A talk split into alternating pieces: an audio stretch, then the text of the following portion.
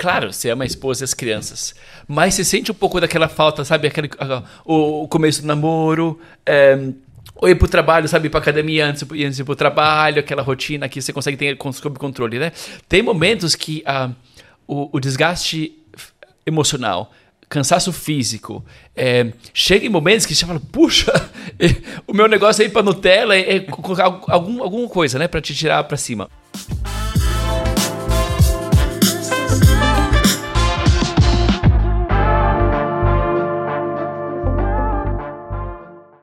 Bom dia, boa tarde, boa noite. Meu nome é Hugo Scremin e aqui ao meu lado está meu irmão, Diogo Scremin. Nós estamos aqui para mais um Plenicast, o podcast da plenitude.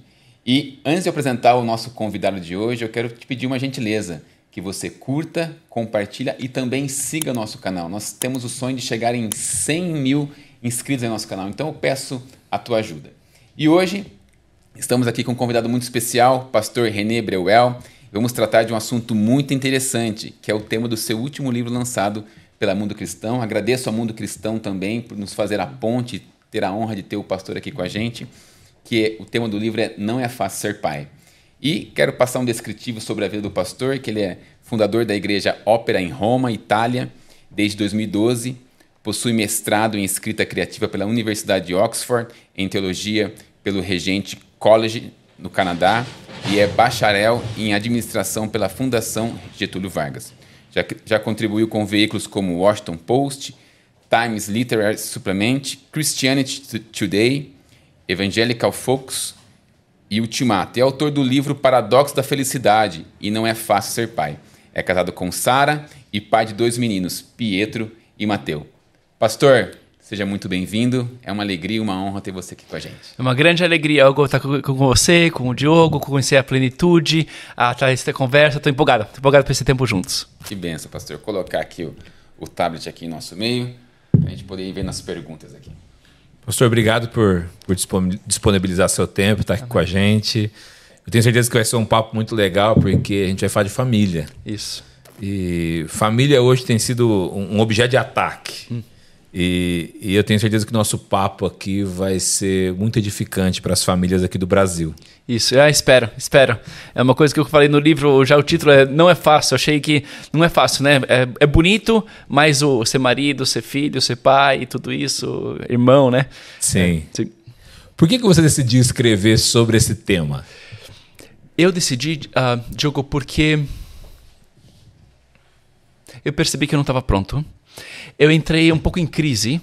Eu sabia que era uma coisa importante, que a influência que um pai ou uma mãe tem sobre um filho é muito grande. Mas uh, eu vi que eu tinha uh, medo de novas responsabilidades. Eu tinha me perguntava se estava chegando cedo demais.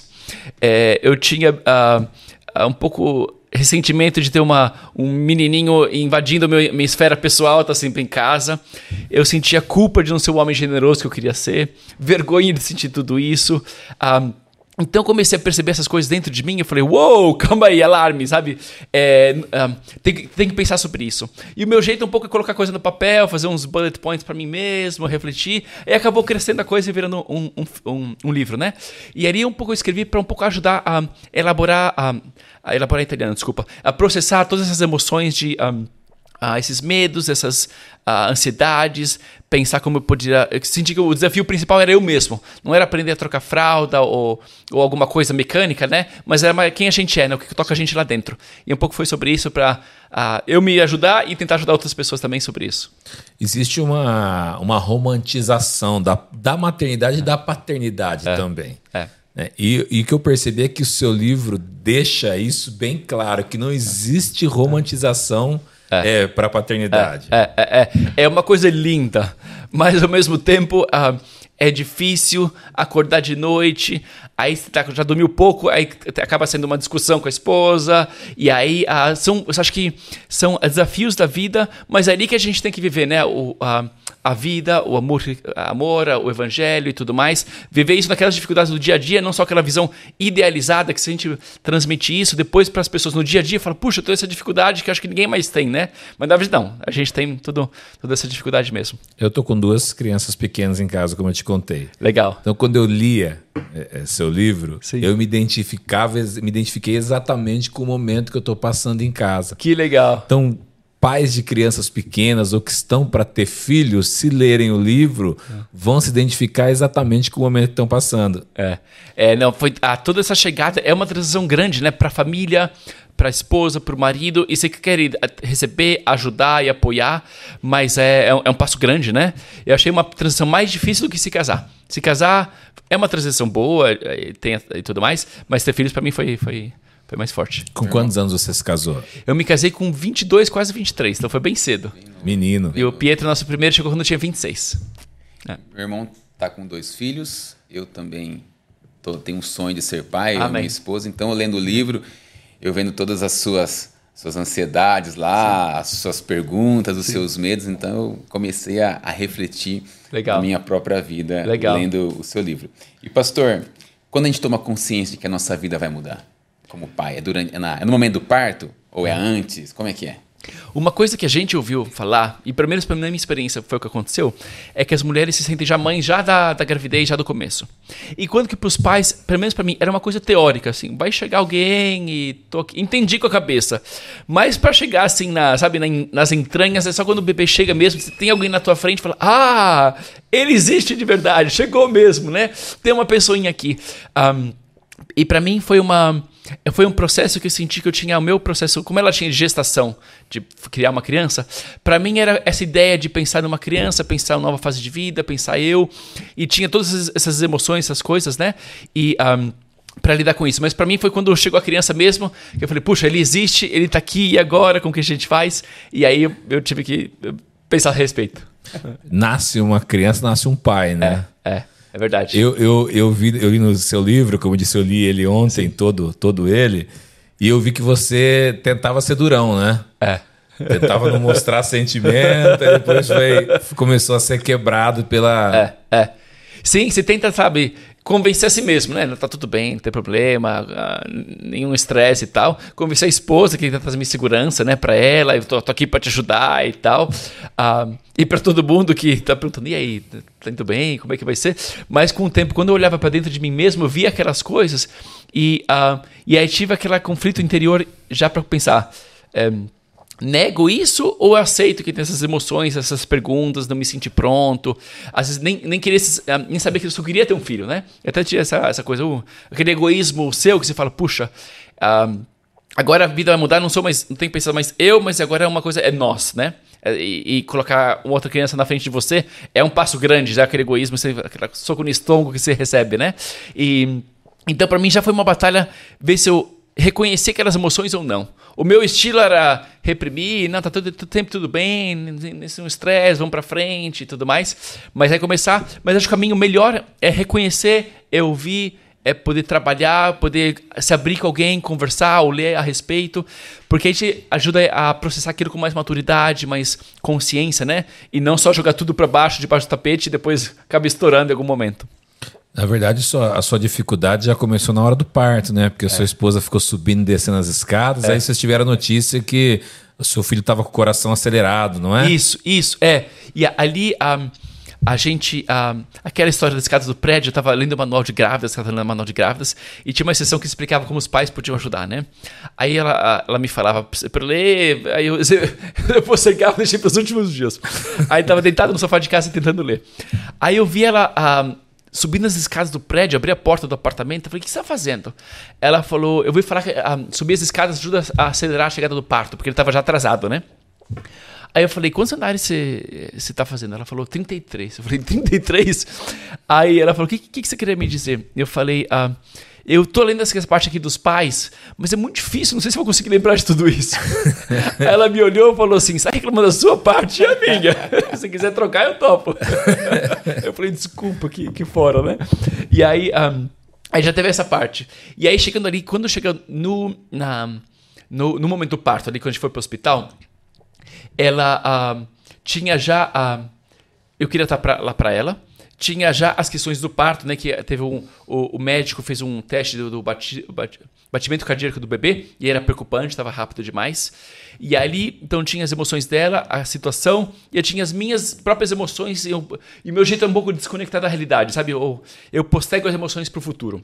Sim. E aí, a, e o, esse capítulo, o primeiro capítulo, é um pouco eu tentando lidar com as minhas questões interiores, ao mesmo tempo que está acontecendo fora, um parto, um parto complicado, o que, que vai acontecer, né? E aí, a, e aí, quando o Pietro chegou, ela já. Foi, foi uma alegria, a gente estava bem, a saúde estava bem, graças a Deus, mas ela já já tinha todo, sabe, o, o, carinho como mãe, já recebeu ele com a voz, e eu não sabia o que dizer naquele momento, sabe, que você vai me entender, eu fiquei, fiquei, mudo, e aquilo eu fiquei, puxa, tem que falar alguma coisa pro meu filho, receber meu filho, e aí lidar com aquilo. Eu acho que a, a, o pai, quando o, o, filho nasce, eu vou dizer por mim, eu acredito que foi o seu sentimento também. Quando você olha para a criança e você olha para o seu filho, você fala, puxa vida, mas eu, eu acho que eu não amo ele como eu deveria amar. É, é, é. E é, é algo que vai sendo construído com o tempo. Vai, vai conforme as semanas vão passando, as interações, e eu achei que é isso mesmo também. Você tem essa pressão de amar e sentir tudo aquilo, né? Mas é uma coisa que é construída com o tempo, como um, um relacionamento, né? Começa a namorar, é com o tempo, e casar, e tudo, toda a jornada, né? Mas ali é isso mesmo, é isso mesmo. Eu, eu acho que é diferente da mãe, porque é. a mãe já ama desde a, quando, da concepção, quando aquilo tá sendo, o neném está sendo é. gerado na barriga. É mas a gente vai ter que aprender a amar. Pelo menos comigo foi assim. Eu tive é. essa experiência de receber o filho. Eu falei, puxa, minha esposa perguntou, ela perguntou, você ama ele? Eu falei, eu amo. É. Mas hoje, depois de um ano e nove meses, eu amo muito mais Sim. do que eu amava quando é nasceu. É verdade. Não, é verdade. É isso mesmo. E quando chegou no segundo, eu... Eu tinha essa pergunta assim, será que eu vou amar ele que nem o primeiro, né? Porque já tem tanta coisa construída. E eu senti que foi depois de duas, três semanas, aí sim. E é um tempo, sabe, de criar aquele, aquele laço, né? Aquela, aquela conexão. Sim. E é, faz parte. É a vida e, e é uma nova pessoa chegando e a família tá indo, né? É, é parte. A gente tem que dar, tem que dar essa graça para si mesmo, né? Graça um ao outro para viver isso assim. Sim. Pastor, hoje a gente vê muitos casais que querem tentar engravidar e por vezes passam muitos anos, anos e não conseguem engravidar. Eu vi no livro que vocês passaram por um momento desse. Como é que foi vocês passarem por esse momento? Eu sei que era toda uma expectativa, os anos vão passando. Como é. que foi isso para vocês? É, boa pergunta. Ah, para mim, um, foi difícil. Uh, eu e a Sara, a gente é bem focado e a gente trabalha duro e competente, sabe? Você alcança, tem metas e vai alcançando. Sim. Mas aquilo era uma meta que a gente não conseguia alcançar, sabe? Era além do seu controle. E é uma coisa que é um ciclo de expectativa e desilusão mês após mês, sabe? Subir e descer a montanha russa. E você não sabe quando vai chegar. Sabe se vai chegar depois de três meses, depois de um ano, depois de dez anos, se um, nunca vai chegar. E eu senti que aquela montanha russa emocional era difícil, sabe? Principalmente para ela. Para mim era um pouco tipo, ok, vamos ver quando chegar legal, mas uh, eu não sabia, sabe, quanto que eu uh, como marido, entrava na montanha russa com ela e tinha expectativas, e desiludido, ou, era melhor ficar um pouco fora e ter uma coisa mais, uma presença mais estável. Uh, uh, uh, eu senti que ela começou a estudar a respeito, ela quase que tinha conseguido um mestrado em, em reprodução humana. Sabe quando todo aquele conhecimento chega em cima de você assim? Eu falo, puxa. E aí virou também uma. A gente fez a teste de ah, esqueci o nome agora em português. É, é, teste de gravidez, mas também teste de. Para ver se você é fértil ou não. Sim, ela tá. fez uma, um controle para ver se ela tinha endometriose. Sim. E aí, sabe, começa a virar uma coisa meio. Como a medicina ajuda, mas você começa a sentir que vira uma coisa um pouco mecânica, um pouco, um pouco médica, né? Tipo, aquela, sabe aquele ar-condicionado, a clínica, o, aqueles termos médicos, você fala, puxa, era uma coisa. Era um, sobre um pouco a conexão de um homem e da mulher que se amam. E nisso nasce uma nova vida. E aí começa a ficar um pouco mecanizado, um pouco mais frio, né? E aí foi um, foi um processo difícil. Foi um processo difícil e eu lembro uma vez que ela tinha achava que era a, ia estar grávida. Ela escolheu a a gente estava no, no, seminário na época, né? E tinha a chapel, a onde eu, a capela onde todo mundo se encontrava. Ela falou: "Vou tomar o teste de gravidez aquele dia, perguntar todo mundo que estou grávida, vou ligar para minha mãe, para irmã, para assistir todo o teste, todo o plano, né? E o teste foi a, a negativo de novo. E eu lembro, é, é difícil, né? Viver aquilo e, e seja viver as emoções nossas, seja estar tá ali para outra pessoa. e gestir as, todas essas expectativas é, é, difícil. É difícil. É difícil. Eu sei que algumas vezes em casa também a gente ah, agora você vai, agora você está grávida. É, vamos por fé mesmo, Sim. né? A gente coloca Sim. fé no negócio Sim. e aí faz o exame né? O teste é. de gravidez lá em casa. Ih, é. não tá. É verdade. E às vezes a gente, como marido, a gente é. fica pensando, e aí entro, o que, que eu falo? Que não que falo, falo, nada. É. É. é complicado, é complicado. É, coloco mais esperança, mais fé, ou melhor não. É, é, sabe, é difícil. difícil. Não é fácil, não, não é uma pergunta fácil, não. É difícil você acertar a mão, né? É, acertar a mão. Vai ser bom. E é fácil exagerar para um lado, exagerar para o outro. ah, e, e, e, você também começa a receber a pressão externa, porque as é. pessoas começam a perguntar: é. e aí?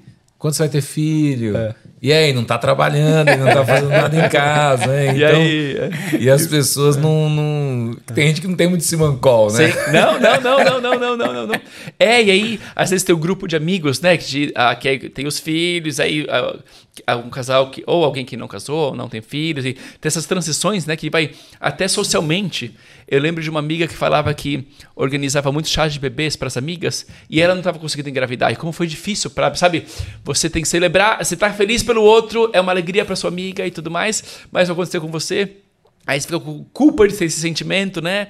Aí, aí lidar com tudo isso é, é foi uma coisa é que me impactou no seu livro sobre a irmã da Sara. É. Legal. É, e li o que isso incluía. Eu conto principalmente a nossa história, né? Mas o que incluía algumas outras histórias também, ali, especialmente a, a, essa da irmã da Sara, porque honrar seja vozes femininas e seja quem ou não conseguiu nunca ter filho, ou no caso dela, o caso dela foi, ela, uh, foi muito difícil, ela tinha, acho que era, os médicos falavam menos de 1% de chance, oraram, foi todo o processo, conseguiram ter um filho. Queriam ter um segundo para crescerem juntos, e aí ela teve câncer. Sim. E aí foi toda a batalha contra o câncer, ela fez um canal no YouTube, ficou careca, e uh, foi toda aquela batalha para ver se ela sobrevivia. Graças a Deus sobreviveu, mas ela não podia ter filhos por causa do, dos tratamentos da quimioterapia, né? E aí foi todos altos e baixos e descobri e acabaram adotando uma menina. Moram nos Estados Unidos e adotaram uma menina. E isso foi... Uh, ela, ela, falava essa, essa ter essas um, uh, festinhas de chá de bebê para as amigas, mas ela estava triste. E o dia que a gente descobriu que a gente estava grávida do segundo filho, a Sara é mais nova que a irmã, mas a gente acabou tendo filhos antes. Então, quando a gente estava grávida do segundo filho, ela queria ter o primeiro, não tinha tido ainda. E eu lembro que ela ela estava expectativa de estar grávida aquele dia. Descobriu que era negativo. E ela até contou a história que tá, uh, chorou no chuveiro Sim. e tudo mais. Estava feliz pela irmã, mas triste por ela e com culpa de sentir essa tristeza, que se a irmã estava grávida e gestir tudo isso, sabe? E a.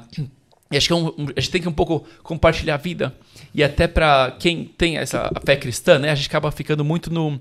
Às vezes no patamar do ideal, do.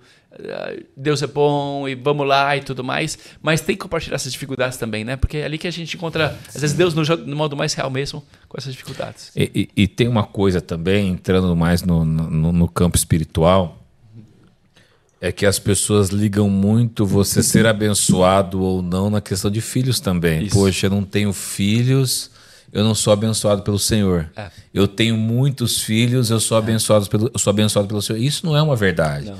Porque Deus usa diversas estratégias para usar a nossa vida. Com certeza. Com certeza. Eu acho que isso é fundamental. E acho que é uma transição que, como cristãos, a gente precisa ajudar a fazer também como igrejas, porque eu sinto que eu sou pastor em Roma, na Itália, né? Um contexto historicamente católico, ainda mais que o Brasil. E ali, uma coisa que eu falo que acho que os católicos tra tradicionalmente põem muita ênfase no celibato, né? Tanto é que sacerdotes e freiras não se casam. Mas nós, como evangélicos, colocamos muita ênfase na família, casamento e família. Em modo que, uh, se alguém não tem aquela padrão de marido e esposa e 2,4 filhos, aquela média, se sente falou um pouco fora, né? E a gente faz um esforço muito grande para incluir e honrar solteiros na nossa igreja. É, tem muito pessoas uh, que ou, ou, não se casaram, ou chegam depois de um casamento para tentar. Uh, uh, chegam na igreja procuram uma ajuda.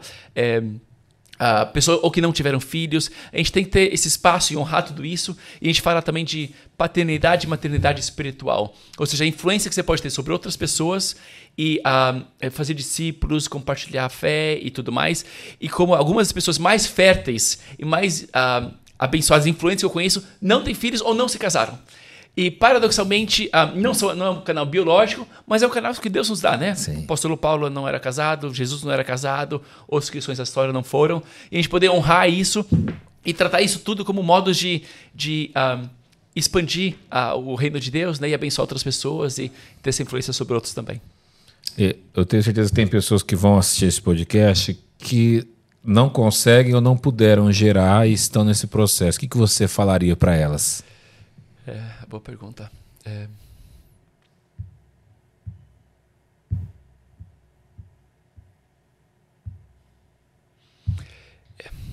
Eu tentaria evitar um, um chavão, sabe? Tipo uma resposta pronta. Porque cada um é cada um. E. Cada um tem uma história. É, cada um tem uma história. E. Ali eu tentaria, bom, é, é, tentaria mais ouvir a pessoa, mais um ministério de presença, sabe? Sim. Acompanhamento, presença, estar tá junto, é, orar junto. É, pode ser algo que Deus uh, provenha, proveda, provenha, provenha. Uh, provenha. Uh, talvez não, e a gente não sabe, né? Sim. E aí tem o um, ali uma outra história que eu coloco no livro, a história da Federica, Sim, da uma Federica. amiga nossa da Roma, que ela nunca, nunca tiveram filhos. Eles queriam ter logo rapidinho e passaram mais de 12 anos. Uh, nunca tiveram filhos. Acabaram uh, adotando duas meninas lá uh, da Itália. E ali até incluo um testemunho que ela compartilhou na igreja, ela refletindo sobre a história da Sara, do Sim. Abraão, que esperaram décadas, né? E ali chega a história que Isaac vai, vai, vai nascer e a, a, a Sara é incrédula, ela não acredita, né? Ela dá risada, dá ela risada. rejeita aquilo, né? E ela fala como uh, ela se sentia que ela ficava no... Ela estava falando um pouco para ela mesma de sair da tenda da dor dela, que ela tinha se fechado, sabe?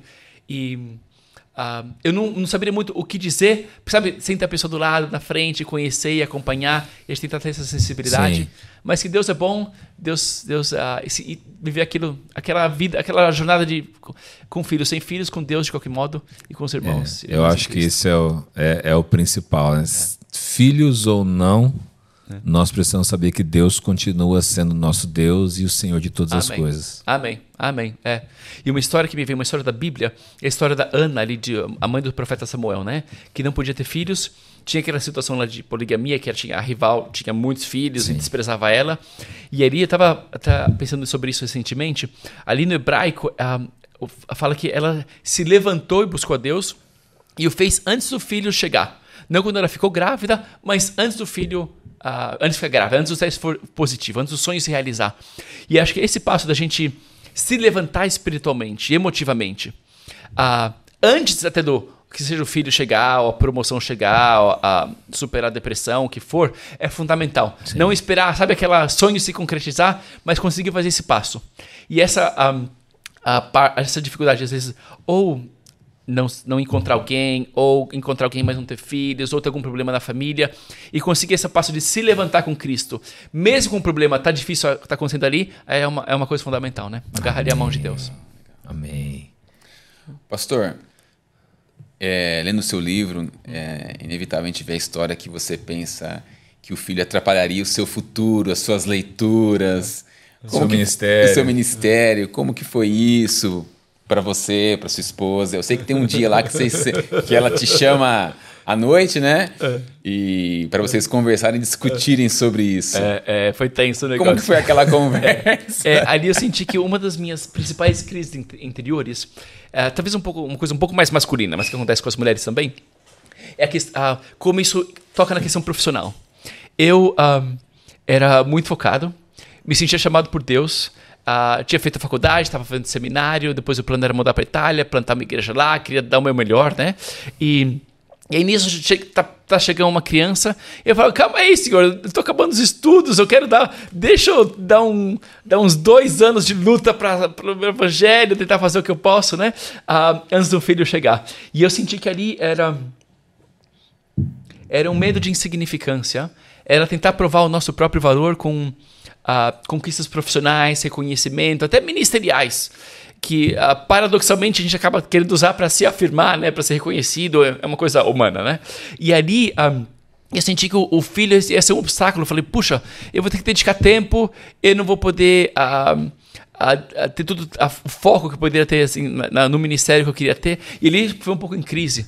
E ali foi uma noite que eu acordei, estava lá no, no Canadá, a, acendia a luz. Eu falei, vamos conversar. E a gente sempre tinha dividido as coisas meio igualmente, as tarefas em casa e tal, né? Queria apoiar ela, dar espaço para ela. Mas eu senti que aí agora ia chegar filhos, eu falei, uh, era um pouco o que eu falei, assim, topo ter filhos se você cuidar e eu dou, dou uma ajudinha, assim, sabe? Jogar a responsabilidade pra esposa de um jeito forte, né? De um jeito que não seria saudável. E aí a gente aí acabou discutindo, e, mas a gente já se acertou, mas eu precisava daquele momento para externalizar e reconhecer o negócio, né? E eu vi uma palavra sabedoria dela, ela falou: é, Você não me ama, não adora ter tempo comigo? Eu falei: Claro. Aí ela falou: Vai ser a mesma coisa com os filhos. Eu falei: Ah, puxa, é verdade. Foi uma pequena verdade, mas que chega naquele momento certo, Sim. né? E e passar por isso, passar por isso. e a, a, gente falou da, da, da, condição de pessoas que não podem gerar, mas também tem pessoas que não querem. Também. Por conta desse motivo. Também, também, também, também. Se também. preocupam com o profissional, né? Isso. E com, com o futuro. Isso. E criar filhos no mundo de hoje também é um desafio. Isso, é. A taxa de natalidade, natalidade no mundo está diminuindo muito, né? Pessoal casando mais tarde, ah, querendo ter menos filhos. E é isso mesmo. É isso mesmo. Tem algumas preocupações que são às vezes econômicas ou se afirmar profissionalmente e tal, mas muita gente não sentir que não consegue ter a, a estrutura nossa para poder receber alguém bem e está preocupado em ser um pouco pais para nós mesmos, né? Sim. E cuidar de si mesmos e, e, e não, não, sentir que a gente consegue dar para alguém, alguém, outra pessoa. Como que Albert Einstein te fez entender tudo isso? É, isso foi uma outra uh, coisa ali que foi um momento que uh, tinha um pouco. Não lembro sobre o que, mas tinha discutido com a Sarah por alguma outra coisa. Aí eu. Sabe quando eu vou na internet é, para encontrar alguma coisa, sabe, aliviar o estresse, sei lá. Eu tava vendo notícias, aí entrei no site de uma revista que tinha, por alguma razão, repostado o obituário do Einstein de 55, quando ele tinha morrido. E aí contava de todas as, a, as descobertas dele, as honras dele, prêmio Nobel, todas aquelas coisas lá. E aí tinha, no meio tinha um parágrafo que descrevia a juventude dele que ele casou com uma, uma matemática e ele tinha um, um, um, um trabalho repetitivo que era examinar patentes no escritório suíço de patentes. E uh, aí ele uh, rabiscava um pouco as ideias deles, o que seria depois das descobertas que ele teve depois, em papéis e colocava no bolso assim. E de noite ele empurrava o carrinho ali na, em Zurique, na cidade, e, e aí tinha uma, aquela frase que falava que uh, ele empurrava o carrinho de bebê e parava de vez em quando para anotar as reflexões deles e colocar no bolso, né? E continuar. E eu falava, puxa, aquela coisa me pegou, sabe?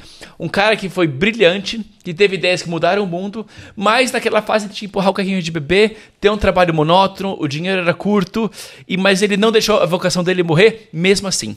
Ele cuidou da família, fez a parte dele naquela fase, mas. Um, mas ainda estava anotando as, as ideiazinhas dele que eu sentia que era um pouco era livro, era sermão, ideias que quer fazer para a vida, né? E eu senti que, por um lado, é uma fase para uh, re, readaptar isso, às vezes a família tem um, uma, um espaço maior, mas que a nossa vocação não pode morrer. A gente não pode deixar aquelas ideias, aqueles planos, aquelas coisas uh, de lado, porque Deus vai usar e Deus, na verdade, Sim. nos prepara.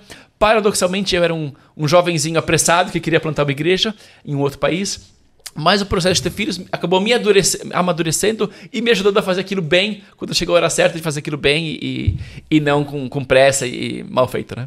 Sabe que hoje de manhã eu estava pensando, né? Na minha rotina, lendo o seu livro pensando na minha rotina.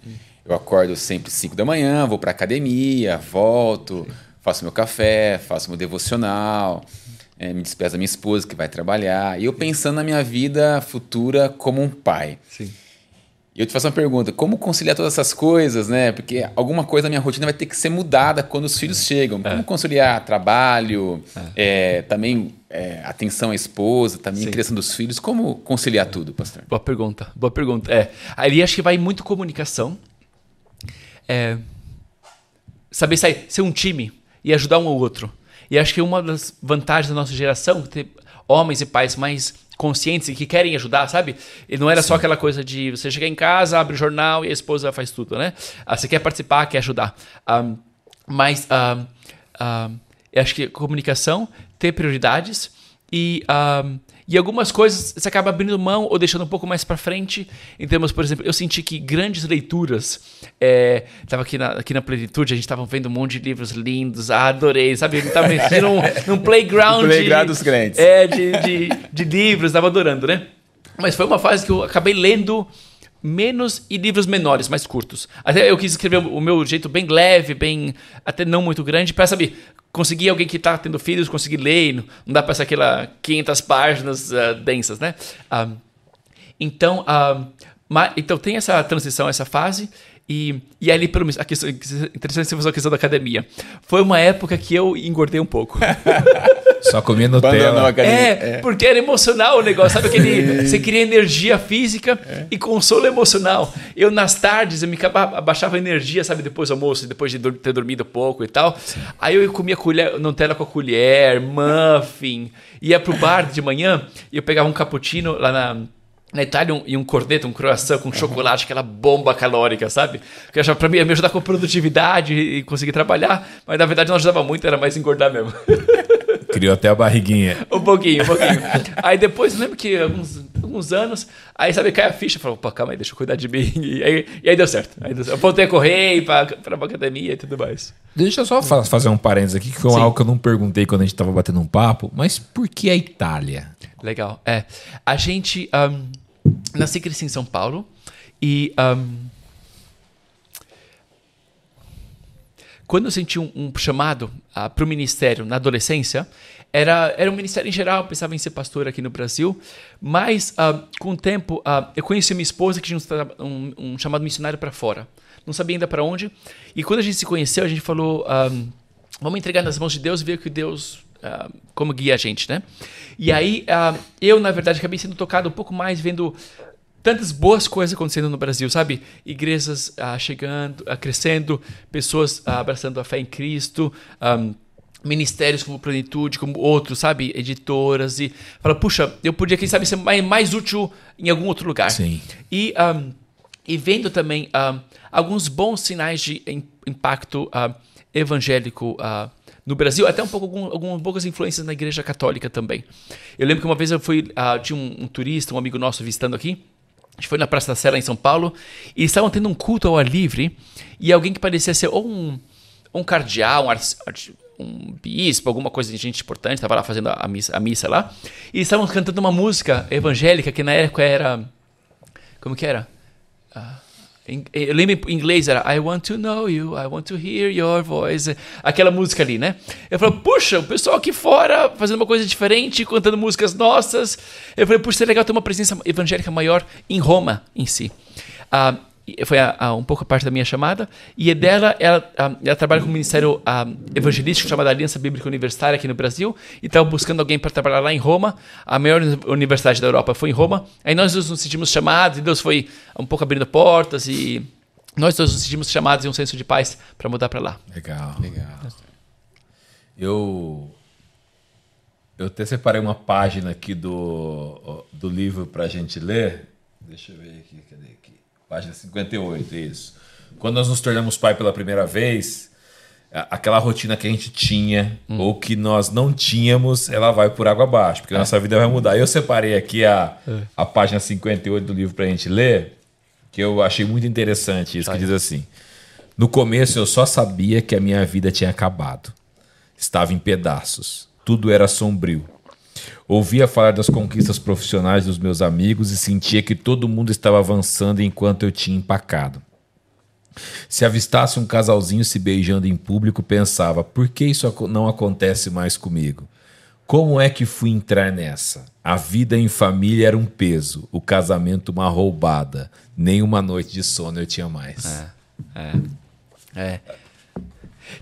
Eu achei muito interessante porque porque aqui você é, fala o que é a realidade mesmo de é. ser pai. É. Não, mas é porque uh, você tá ali. Claro, você ama a esposa e as crianças.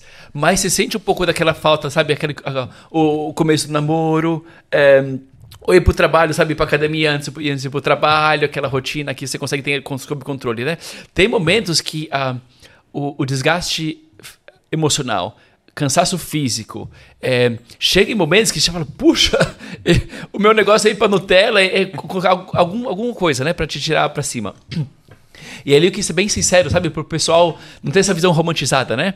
E, claro, aí depois eu, eu via que eu, eu notei que, pelo menos para mim, eram parte do meu ciclo biolo, uh, biológico. Era, tem muita energia de manhã, de tarde, especialmente se eu exagerava no almoço. E aí eu exagerava muito no almoço. Aí o, o metabolismo ia lá para baixo, entendeu? Aí eu tinha duas, três horas tava, ah, não consigo. E é ali que eu sentia esses, esses, pensamentos mais sombrios. Aí depois, no final da tarde, depois tinha a brisa, no final da tarde, fazer um pouco de exercício físico, aí tava melhor. Mas, é, mas poder reconhecer isso, né?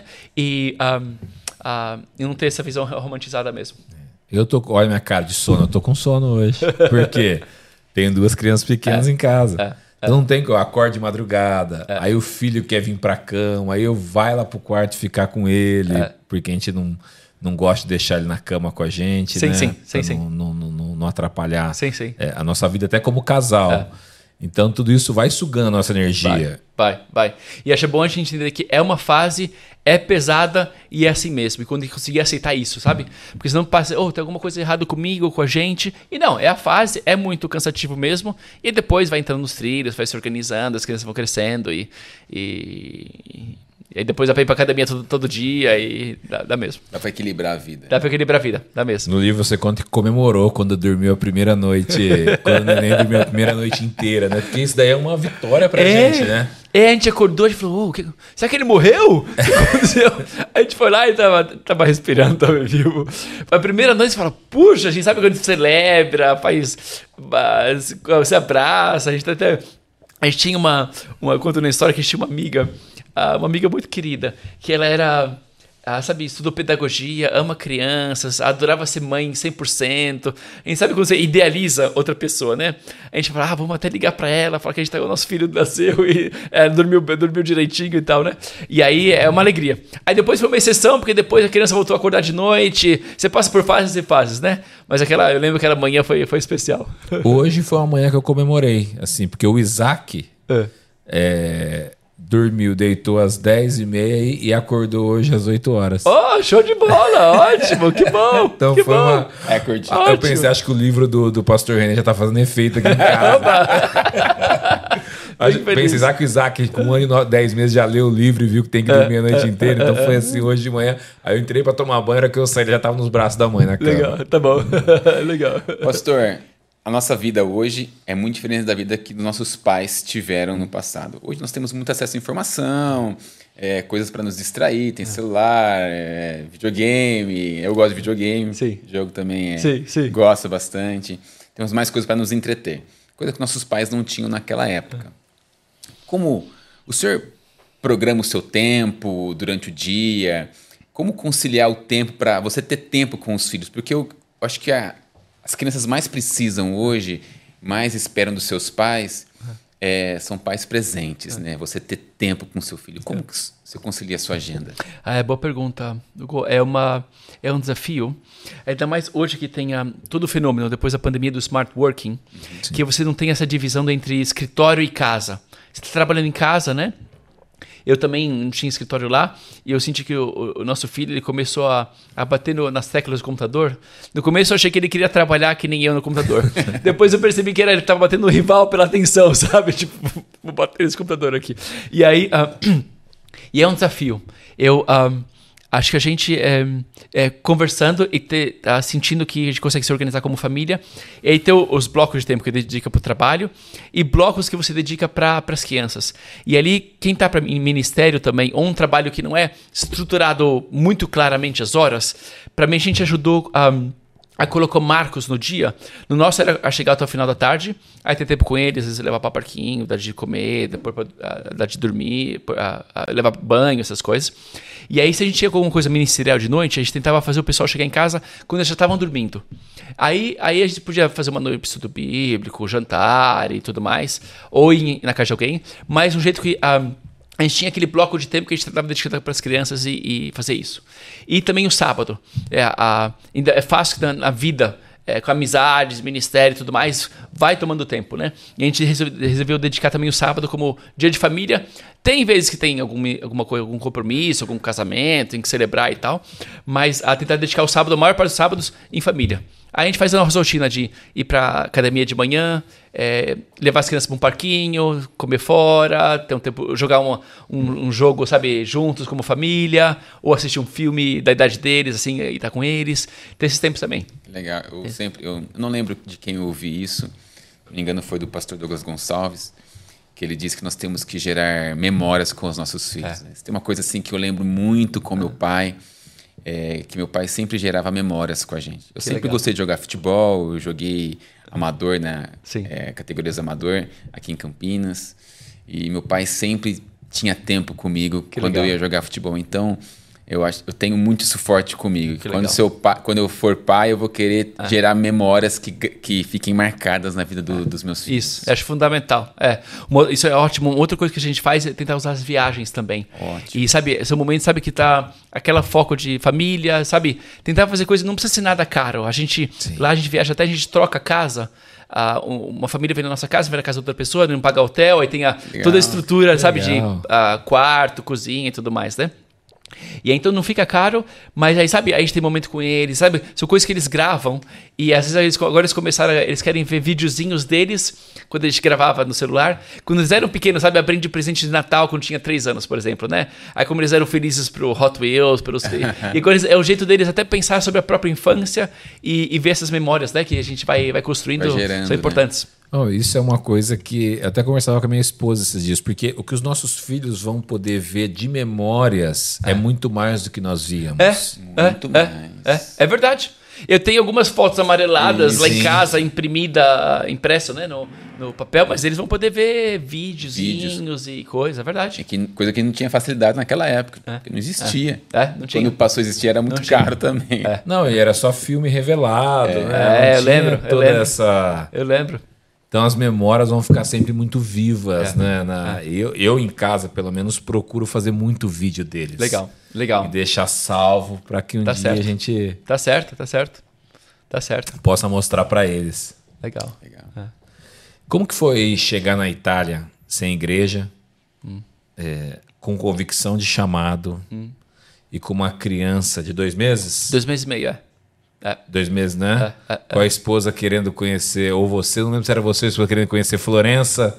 É. Querendo isso. dar um rolê em Florença. Isso, isso. Foi, foi legal. A gente uh, pousou em, uh, em Milão, alugou um carro para ir para Roma. E aí ela, ela queria dar uma passadinha, olhar, a gente, a gente discutiu no carro, ia estar tempo, não acabei fazendo, e foi legal. Teve um momento lá de, de apreciação, sabe, você está chegando num novo lugar e construir uma casa num novo lugar, né? Sim. Pra gente foi. Foi lindo e foi muito difícil. É, a gente uh, teve um processo de, de morar em países diferentes, em ter intercâmbio. Uh, eu estudei na Alemanha e ela na, na, Noruega. A gente se casou, estudamos no Canadá, voltamos para o Brasil. E aí, quando a gente mudou para Itália, foi a ideia, sabe, vamos construir nosso lar aqui. A gente até deu nome é, italianos para nossos filhos, né? Pietro Sim. e Matteo. E a gente queria chegar lá, sabe, montar casa. É, Senti que agora a gente ia ser estável e, num lugar. E então a gente chegou com muito, muito gás, querendo fazer, querendo começar ministério e tudo mais, mas sem uma rede de suporte por, por perto. Não tem avós para cuidar de criança, não tem tios, não tinha escolinha ainda porque a criança era pequena, né? E aí, e aí foi desgastante. Mas, um, mas, ah, mas Deus foi bom, foi uma das fases que eu mais lembro com mais carinho e que uh, você ir descobrindo as coisas com num outro lugar e uh, uh, aí sentiu que Roma a gente conhecia mais não tanto a parte turística mas mais sabe os parquinhos onde tinha Sim. gangorra onde tinha sei lá gira gira uh, gira gira piscina de bolinha a gente foi descobrindo a cidade desse jeito assim né e aí um, mas foi muito legal. É, e deu, assim, você vai descobrindo aos poucos, é uma, uma coisa legal fazer como família, né? E, e fazendo isso junto. Como é ficar sem. Eu até, eu até marquei aqui isso dentro dessa pergunta. Como que é ficar sem nenhuma rede de apoio? Porque, ó, eu tenho uma grande rede de apoio. Aqui eu saio para jantar com a minha esposa. Sim. Eu consigo deixar com os avós que amam ficar com os netos. Então, eu vou viajar, às viagens, eu consigo deixar o meu menino ir só com a minha esposa. Legal. É, como é, é ir para um lugar e não ter zero rede de apoio? É. É, isso é uma coisa que é difícil e você tem que criar. E nisso eu senti que a própria igreja que a gente começou virou muito a nossa rede de apoio. De, sabe, uh, eles terem pontos de. Uh, de uh, desculpa, o referimento de pontos de. referência. Referência, desculpa, obrigado. vai, vai bagunçando. pontos de referência, sabe? Pessoas mais velhas, casais. Tem, um, por exemplo, um casal de senhores da igreja que traziam, sabe aqueles ovos Kinder, assim? Todo domingo uhum. trazia ovos Kinder para eles e tal, né? Isso foi muito legal. Mas a gente sentiu que no começo foi, foi difícil, sabe? Porque a gente chegou, a igreja não tinha lá ainda, não tinha escolinha ainda pra gente poder acessar. E aí um, é, tinha eu e a Sara para tentar lidar com isso. E aí a gente começou, um lado foi começar a idealizar e romantizar algumas coisas, tipo a escolinha. O primeiro dia que a gente levou, sabe? É, é, um sentimento de gratidão. Fala, olha, a gente pode ir agora ele tá ali nesse lugarzinho, vou cuidar dele. E então eu posso trabalhar sem culpa, sabe? Com a criança do lado e tal. Um, foi isso. E lá os, são, é uma cultura onde os avós são muito, muito presentes. Muitas vezes os avós buscando as crianças nas escolinhas, né? Quando os pais trabalhavam ainda. E vinham umas avós, aquelas senhorinhas assim, sabe? Já traziam um, um pedaço de pizza quentinho pra criança comer já na saída, sabe? Aquela coisa meio mimada, né? E a gente fala, nossa, aquelas senhorinhas, puxa, a gente podia ter uma avó por perto, ajudar a gente e tal. Um, mas aí você vai construindo aos poucos e, e a gente fez em termos de essa estrutura familiar, as viagens, aí pedir ajuda, a gente... Um, os avós começaram a visitar a gente uma vez por ano e vocês cuidavam das crianças para ter um tempinho fora, sabe, uma noite fora e tudo mais, para senão você não aguenta, né? É, não aguenta, não aguenta. É. Uma coisa que as pessoas veem aqui, você falando, nem imagina que você é dançarino de salsa, né? Isso não, hein? É, tem tema no sou não, sou não.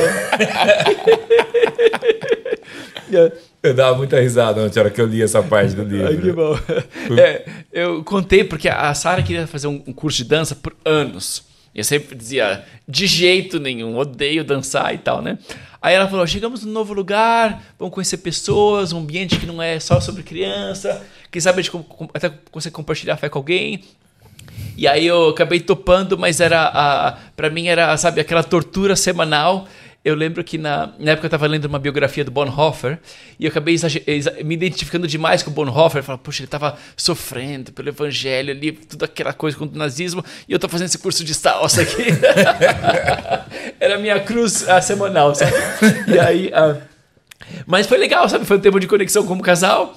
E aí acabamos. Uh, um rapaz depois veio, uh, se batizou e, e abraçou a, a, fé e tudo mais.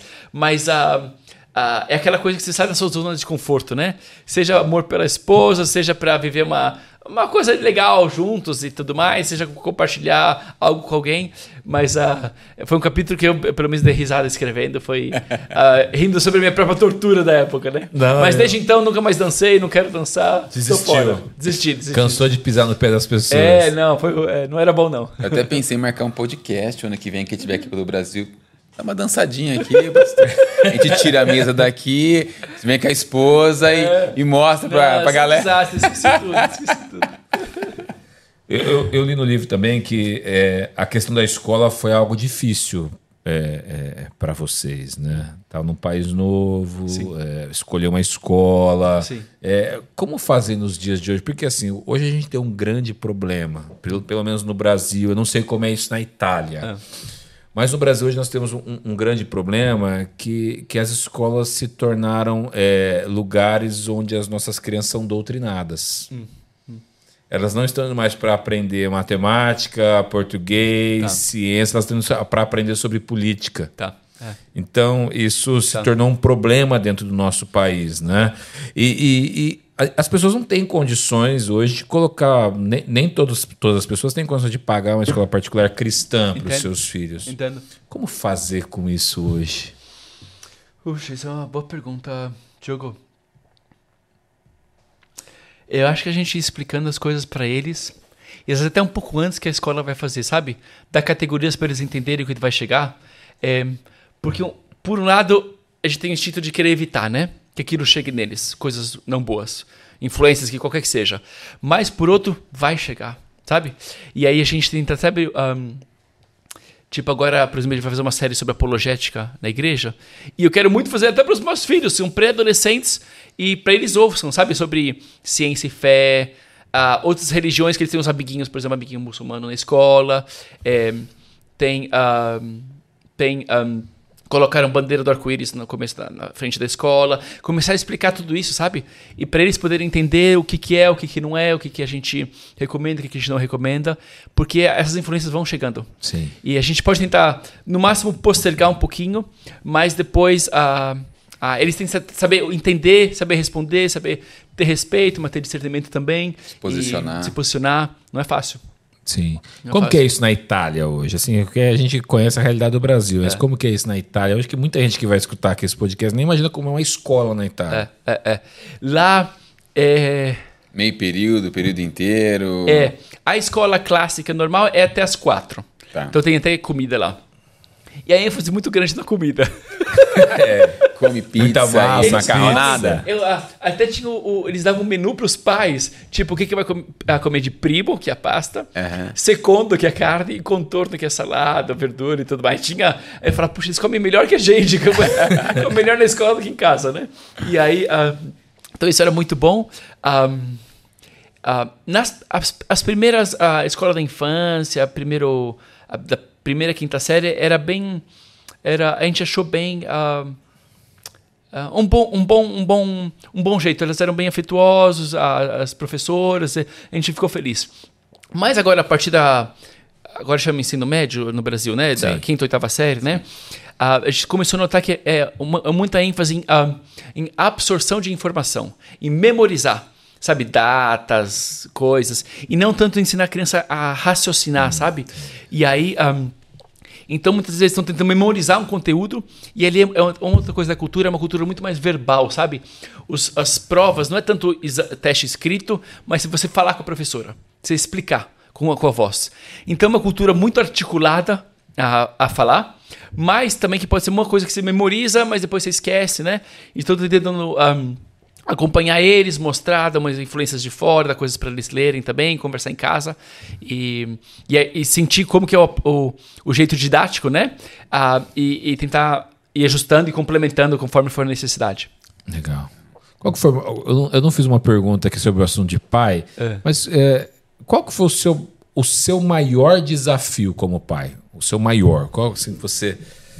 Top one é, o top one, assim, nossa, isso foi realmente assim muito difícil para mim.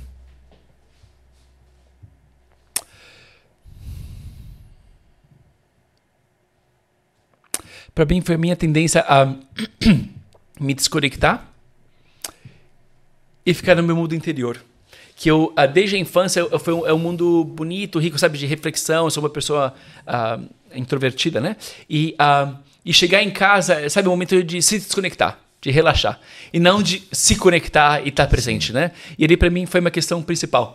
Um, eu queria fazer, eu tentava fazer, mas muitas vezes até os meus pais, os filhos hoje que são mais velhos, falam, tô no jantar e falam, papai, onde você tá? Tipo, não tô acompanhando o que eles estão falando, sabe? E aí tentar forçar e fazer isso e ter essa consciência disso, porque uh, para alguns é mais fácil, para outros mesmo, mas pelo menos pessoalmente essa foi a minha questão principal.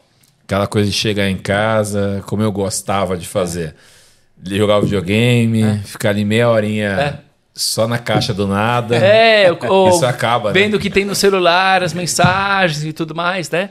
E tem que ter um espaço para isso, Sim. mas numa, certa, numa medida certa também, né? Não, e a gente que chega em casa, eu chego em casa, minha esposa ficou o dia inteiro com as crianças. É. Quando eu chego em casa, tá com a cabeça desse tamanho. É, é que ajuda, cara, justamente. Tem né? que ajudar. Tem que ajudar. Tem, tem que ajudar. Um, um, um, pai que quer ser preso, a gente tem é. que trabalhar, não tem como, a gente tem que sair. É. Mas no momento que está em casa, a gente tem que, que é. se esforçar por isso, né? Ah, com certeza. É o esforço. É, não tem. É uma luta, não sempre a gente consegue, tem graça Sim. se a gente não consegue, mas, uh, mas tentar, tentar fazer, né?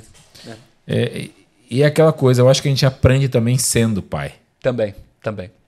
Porque não, por mais que você leia é, artigos, é. livros, é. ensinamentos, vão te dar um norte, vão Bom. te ajudar. Bom mas é quando você se torna realmente que você vai aprender, você vai achar sua mão. É, exatamente. É, é prática, é questão, é fazendo, você vai se descobrindo e vai ah, ganhando confiança também, né? Sim. De, é uma coisa que senti, eu me sentia despreparado no começo, mas aí vai ficando com, ah, com, mais confiança, vai tentando e vai aprendendo. A vida ensina a gente. É, o segundo, depois, o segundo filho a gente tira de letra, fica muito mais fica fácil. Muito né? mais fácil, fica muito mais fácil. É bem menos. É, a gente tem menos crise, né? Sim. E é mais cansativo fisicamente, talvez, porque tem duas crianças pequenas, se for o caso. Sim. Mas essa parte mais emocional e tudo mais é mais tranquila. Pastor, uma pergunta que a gente faz para todos os convidados aqui no final, chegando mais para o final, e eu quero te fazer também. Queria que, como a gente vende livros, nosso trabalho é esse, eu queria que você citasse dois livros que mudaram a sua vida, com exceção da Bíblia. A Bíblia nem. A gente já sabe que esse é o top one da nossa vida. É. Mas é, dois livros que você leu e que marcaram a sua vida. Eu adoro o C.S. Lewis. E para mim, descobrir ele na adolescência eu lembro, sabe, lendo o cristianismo uh, puro e simples e sublinhando um montão de coisa, aquilo me marcou muito, sabe? A, a, a clareza dele, a profundidade, a elegância com que ele escreve. E ali, sabe que você fala, eu escrevia, sabe, um, uma frase, duas, sabe, um pouco ecoando o que ele tá falando nas margens, e ali foi uma das primeiras coisas, eu falei, oh, puxa, às vezes eu gostaria de escrever alguma coisa, sabe, Esse, é, com aquela inspiração que te inspira, uma ideia que você coloca ali, né, aquilo foi, foi, muito, foi muito legal. Um outro é, um outro autor que me marcou muito recentemente é o Tim Keller. Sim. E ele tem muitos livros muito bons, mas um acho que talvez foi o. Uh, uh, como chama em português? É, ídolos e enganos? Não. O, o ídolos Deus. do coração. Não, ídolos do coração não é. Deuses falsos. Deuses falsos? Deuses falsos. Isso, esse. Esse. Ídolos e enganos é o jeito que ele traduziu no italiano. Sim. E aí, uh, o jeito que ele trabalha ali. a as histórias da Bíblia e entrando no coração, sabe? Penetrando sabe, nossos ídolos, nossos medos, apegamentos e tudo mais. Aquilo foi um outro que me tocou muito, um livro legal. E um pouco mais recente, né? Sim. Ah, mas ele, aí, aí tem muitos outros, aí vai, vai, vai indo. Sim. Agostinho, Bonhoeffer, aí vai indo, né? É, livro para criança que você lê com os filhos, sabe aquela historinha de simplinha assim também, aí vive com eles, né? Eu, eu, eu, eu tava dando uma olhada no seu Instagram ontem para te conhecer melhor, mas parece que eu vi você sentado no lugar, era com o Tim Keller que você estava sentado? Isso, a, a gente é uma, uma, uma, uma igreja que faz parte da rede do City to City, e ali, a, aí eu pude conhecer ele em alguns eventos, aquele foi um evento que a gente fez pra, com eles em Nova York. Eles fizeram um evento, chamaram a esposa, de contou testemunho, fez um. Apresentou, foi o MC do evento, né? Apresentadores. E ali teve aquela conversa com ele. Ah, legal. Eu vi lá, eu vi é. lá a foto de vocês é. sentados é. juntos. É. Pastor, eu queria que você. Apresenta o livro, pastor. O, livro, seu livro está aqui, a câmera está ali. Apresenta o seu livro aí, pessoal. Por que, que eles deveriam comprar esse livro, o seu livro, para mensagem para os pais. Obrigado. Para mim, primeiro de tudo, muito gostoso estar com vocês, conversar, conversa gostosa e, e, conversando, né? Eu, um, é, eu acho que eu escrevi esse livro pensando para o pessoal é uma oportunidade, penso, de transformação pessoal, é de você um, é uma nova fase de vida. Que pelo menos para mim é uma coisa que eu comecei a refletir sobre, sobre essa transição, sobre mim mesmo. E que você pode ou se estagnar ou até decair, ou ser um trampolim para de crescimento pessoal, né? E acho que é uma coisa, sabe, uma das chances que a gente tem na vida ah, para nós mesmos. Mas também, pensando nos filhos, é uma oportunidade de, sabe, transmitir uma bênção paterna, masculina, que acho que seja o pai, seja a mãe, tem coisas únicas para dar. E ali é uma, é uma coisa que, se a gente não fizer, o filho, os filhos vão passar a vida inteira procurando isso em, sabe, no sucesso, uh, conquistas profissionais, é, sabe aquela aprovação masculina do pai que não, não recebeu do pai, sabe? Sim. Então a gente quer dar isso para os filhos, essa presença, essa voz, o toque, é, a afirmação, a acreditar neles, correção quando necessário, sabe?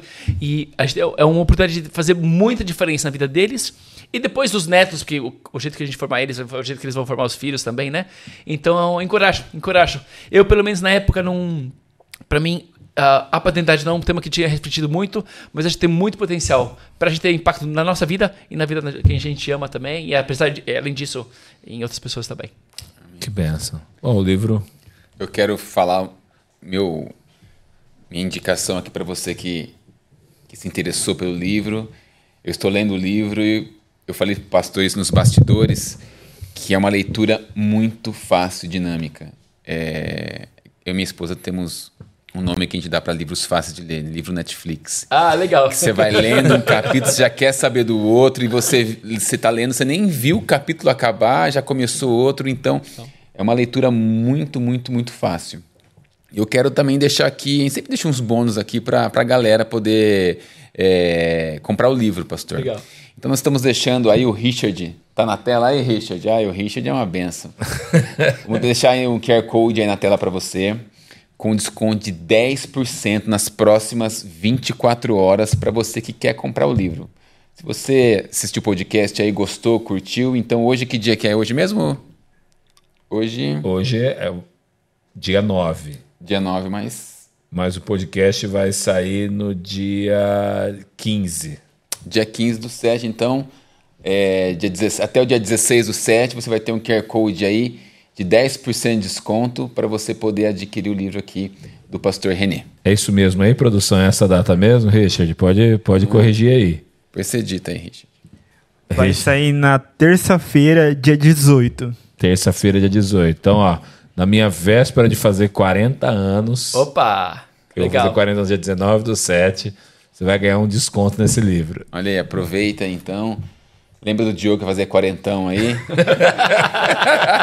que sou pai como presente duas... para você mesmo. É, é. Sou pai de duas crianças pequenas também. Então você vai encontrar aí no site da Plenitude Distribuidora. Tá o descritivo aí na, no YouTube, aí você pode acessar e ver até quando você consegue o desconto. Pastor, obrigado. Obrigado. Foi um tempo muito legal. Acho que é um assunto muito bom de falar sobre filhos, né? Amém. né? Que é algo que a gente ama Amém. tanto. Obrigado pelo seu tempo, sua disponibilidade. Você mora na Itália, está aqui Sim. no Brasil, nos atendeu aqui, então a gente a gente se sente muito honrado por isso. A honra foi minha. Obrigado pelo convite. Adoro, uh, sabe, adorei a conversa, o trabalho de vocês, sabe, a, a, a, literatura, quanta importância, quanto toca a gente, né? Quanto de coisas boas a gente pode receber através dos livros. Acredito muito nisso. E obrigado pelo convite. Foi gostoso obrigado, conversar pastor. e seja o papo que a gente teve antes, seja agora o podcast e o pessoal que está aí com a gente. Obrigado. Foi um grande prazer. Obrigado, pastor. Obrigado. Deus te abençoe. Pastor, a gente sempre pede pro convidado aqui terminar orando. Amém. Ótimo. Orando pelas pessoas Bom. que estão nos assistindo. Vou orar então, o pessoal que está assistindo, pode ser? Amém. Obrigado, Senhor, pela oportunidade de a gente estar junto. E a gente confessa, Senhor, e lembra que somos filhos de um Pai. Que em Cristo não somos órfãos, Senhor. Amém. Recebemos um Pai, Senhor, por fé, graças ao sacrifício de Cristo. E a gente quer ser, Senhor, filhos e pais, a sua imagem e semelhança. Amém. Queremos transmitir, Senhor, o teu caráter, a sua paz, o seu amor, Senhor, a sua graça, Senhor, para os nossos lares, onde a gente trabalha, onde a gente está. E espero, Senhor, que essa conversa, esses momentos, Senhor, possam ser um, uh, pequenos novos passos, Senhor, para a gente continuar a caminhar nessa continuar a, a pegar na tua mão, Senhor, seguir uh, o exemplo de Cristo e transmitir, Senhor, essa bênção para os nossos filhos, esse apoio para as nossas esposas, Senhor, se essas colunas, Senhor, para os nossos lares, para as nossas igrejas, e pede a sua bênção nisso, Senhor, para todo mundo que está ouvindo a gente. Em nome de Jesus. Amém. Amém, amém, amém. amém. E se você gostou desse, desse conteúdo, curte, compartilha, se inscreve no nosso canal, nos ajude para que conteúdos como esse cheguem a muitas pessoas do Brasil. Deus te abençoe. Um beijo aí para você. Amém. Tchau, tchau.